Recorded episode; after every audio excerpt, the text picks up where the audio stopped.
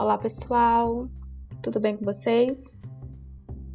Dando início às nossas aulas assíncronas, estou enviando para vocês o nosso primeiro podcast de citogenética, que eu nomeei carinhosamente de Citocast. E em nosso primeiro Citocast, nós vamos abordar uma temática já discutida na nossa segunda semana de aulas presenciais, mas como existem alguns alunos que não estavam presentes nessa, nessa, nesse nosso, nosso período presencial, eu vou estar passando esse Citocast com as informações mais relevantes e na quarta-feira a gente arremata esse assunto de uma forma mais abrangente. Então, nossa, nossa primeira temática a ser discutida vai ser sobre cromossomos sexuais.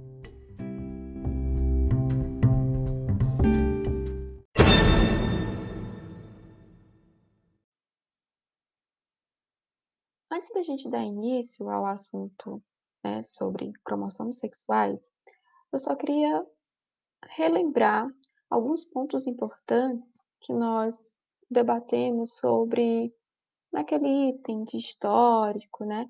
É, os achados, as principais descobertas. Então, só para a gente relembrar que apenas no início do século XX foi possível observar melhor os cromossomos.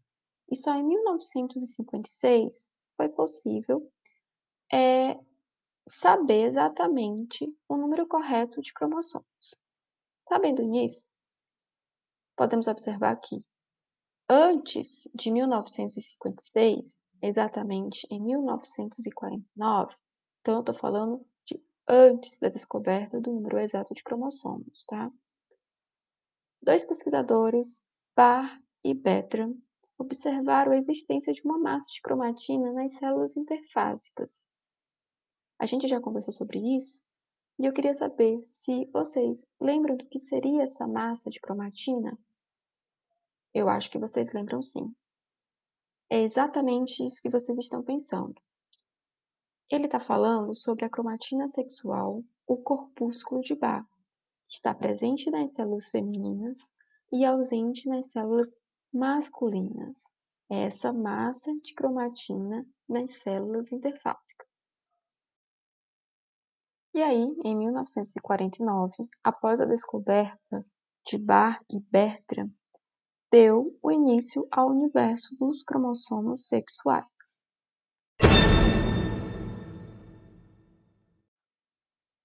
Agora falando especificamente sobre o cromossomo Y. É, antes da gente entrar na temática do cromossomo Y, eu queria lembrar para quem estiver esquecido ou tiver na dúvida que o sexo masculino tem a característica, né, a composição XY e o sexo feminino XX, ok? Era só um lembrete, mas eu tenho certeza que todo mundo lembra disso. É, quando a gente entra no cromossomo Y, e a gente não pode falar, esquecer de falar sobre a meiose, tá? A meiose masculina. Porque o cromossomo X e Y, eles têm composição diferentes e tamanhos diferentes. E aí a gente fica pensando, né? Mas como é que isso ocorre? Como é que acontece esse pareamento? E esse pareamento ocorre igual como acontece com os outros autossômicos.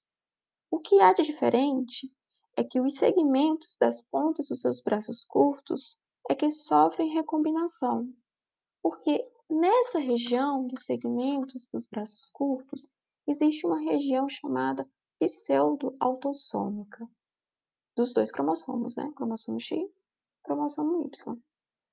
E aí, eu queria saber, vocês ainda lembram do que se trata essa região pseudo-autossômica?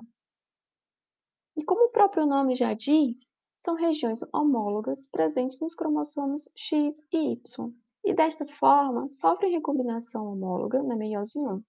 Lembrando que essa recombinação apenas acontece, acontece nessa região pseudoautossômica.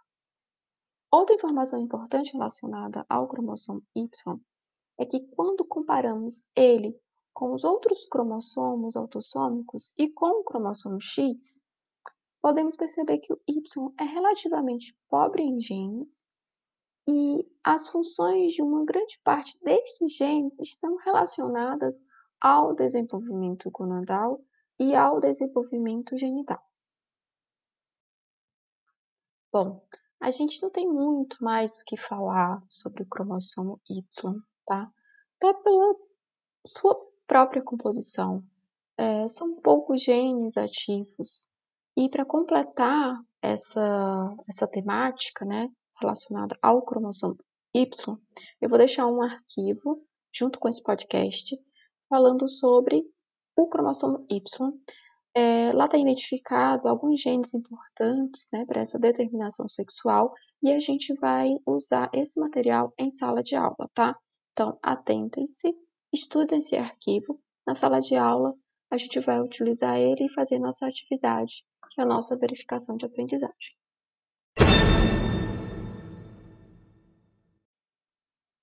Agora vamos iniciar a nossa discussão sobre o cromossomo X, tá? Como eu já havia lembrado, é, a composição é regra geral, tá? Que existem umas exceções.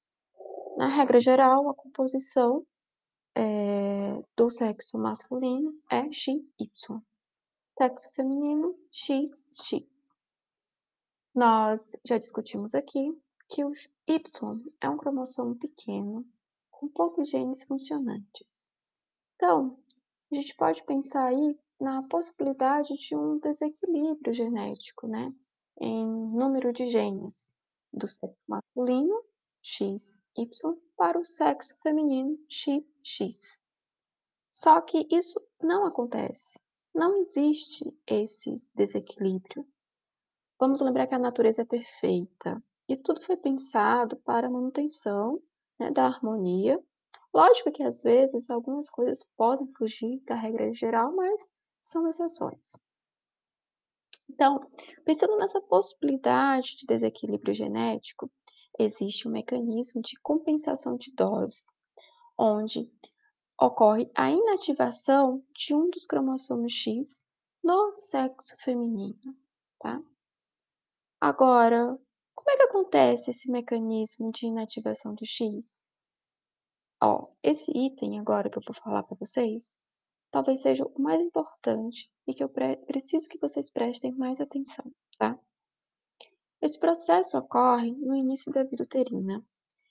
E esse X inativo é aquela massa de cromatina visualizada por Barr e Bertrand em 1949. Vocês estão lembrados que eu falei isso no início do nosso Citocast? Pois é. E esse processo de inativação ocorre entre o sétimo e o décimo dia após a fertilização. Então, eu estou falando de vida intrauterina. Então, ele dá início nesse, nesse início da vida uterina.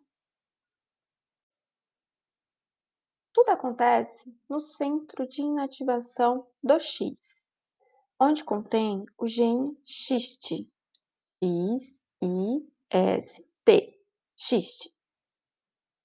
E nesse centro de inativação do X, que ocorre a organização da iniciação e propagação desse processo de inativação, tá?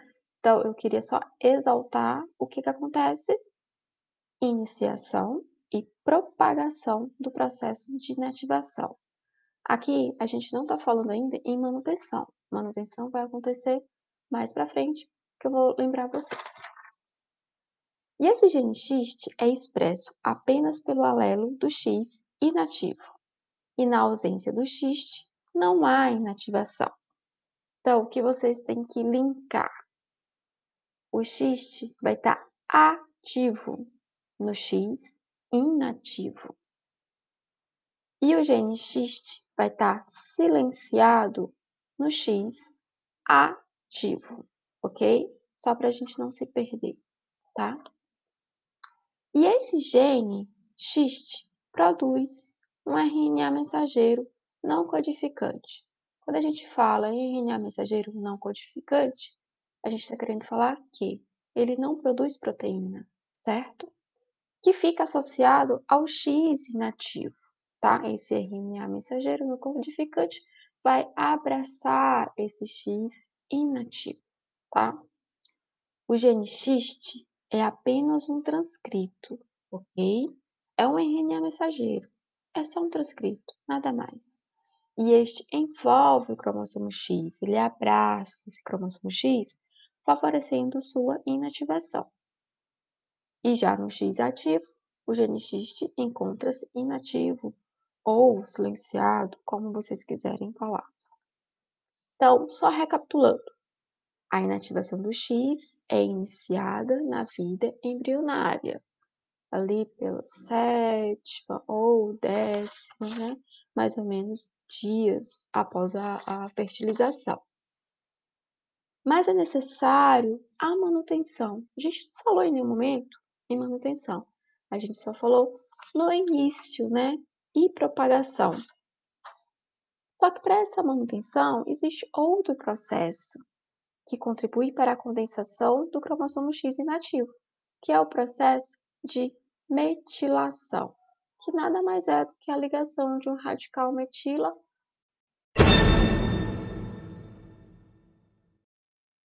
Agora eu tenho algumas observações importantes, tá? Para passar para vocês.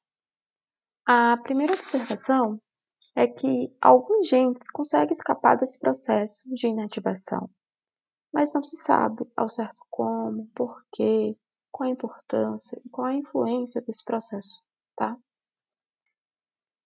Observação 2. Pode existir falha desse processo de inativação e isso pode ter um efeito letal.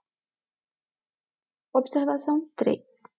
Na gametogênese, ocorre a reativação do X que estava inativado, onde ocorre a inibição da metilação, provocando a redução da expressão do gene X. E esse processo é fundamental para a manutenção da vida, ok?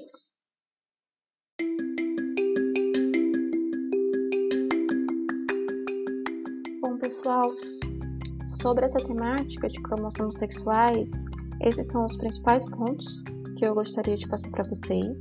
E para a próxima aula, tô só relembrando, tá, que essa informação eu botei no início do áudio. Eu tô deixando um texto sobre cromossomos sexuais, tá mais relacionado ao cromossomo Y, ok? Para vocês estudarem, tá? E trazer para nossa próxima aula, que será na quarta-feira, às 8 horas da manhã. É, esse texto vai ser importante para a atividade. E eu também vou deixar o link do Padlet, que é aquela plataforma online que a gente trabalhou na aula passada. E eu gostaria que vocês fossem lá na plataforma, fizessem o cadastro de vocês, porque a gente vai é, usar essa plataforma para a nossa atividade, tá bom? Beijo, gente, bom final de semana e até quarta.